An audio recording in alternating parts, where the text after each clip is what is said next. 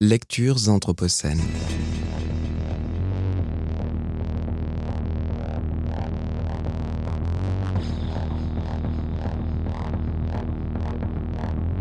Lecture anthropocène.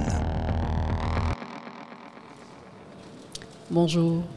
Un peu de poésie en cette fin d'après-midi avec euh, Gloria Enzaldúa, Terre frontalière, La Frontera, la nouvelle mestiza.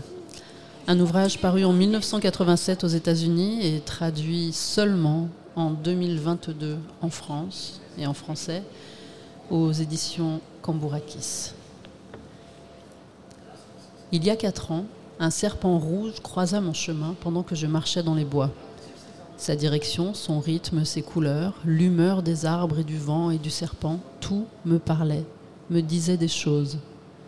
Je guette les présages partout, Partout, j'entrevois des motifs récurrents et les cycles de ma vie. Les pierres parlent à Louisa Teich, une santera. Les arbres chuchotent leurs secrets à Christos, une autochtone états-unienne.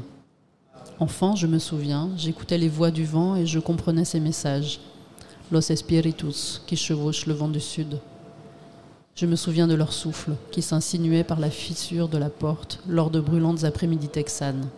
Une rafale de vent soulevait le linoléum sous mes pieds, secouait la maison, tout tremblait.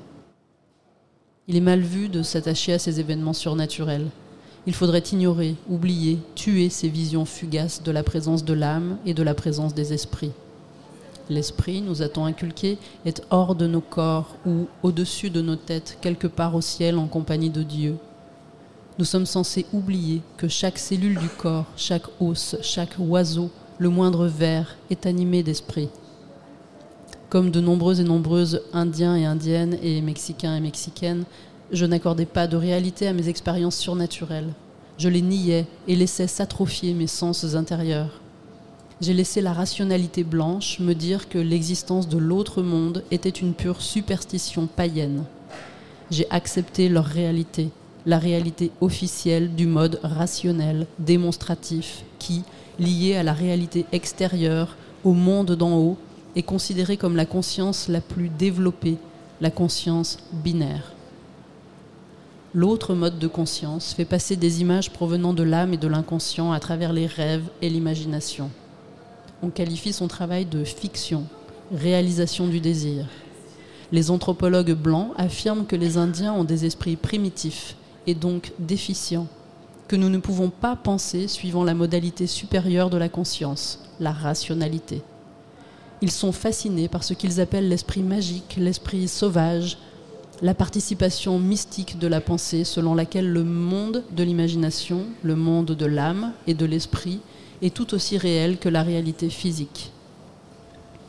En essayant de devenir objective, la culture occidentale a transformé en objet les choses et les gens en les mettant à distance, perdant ainsi le contact avec eux. Cette dichotomie est la racine de toute violence.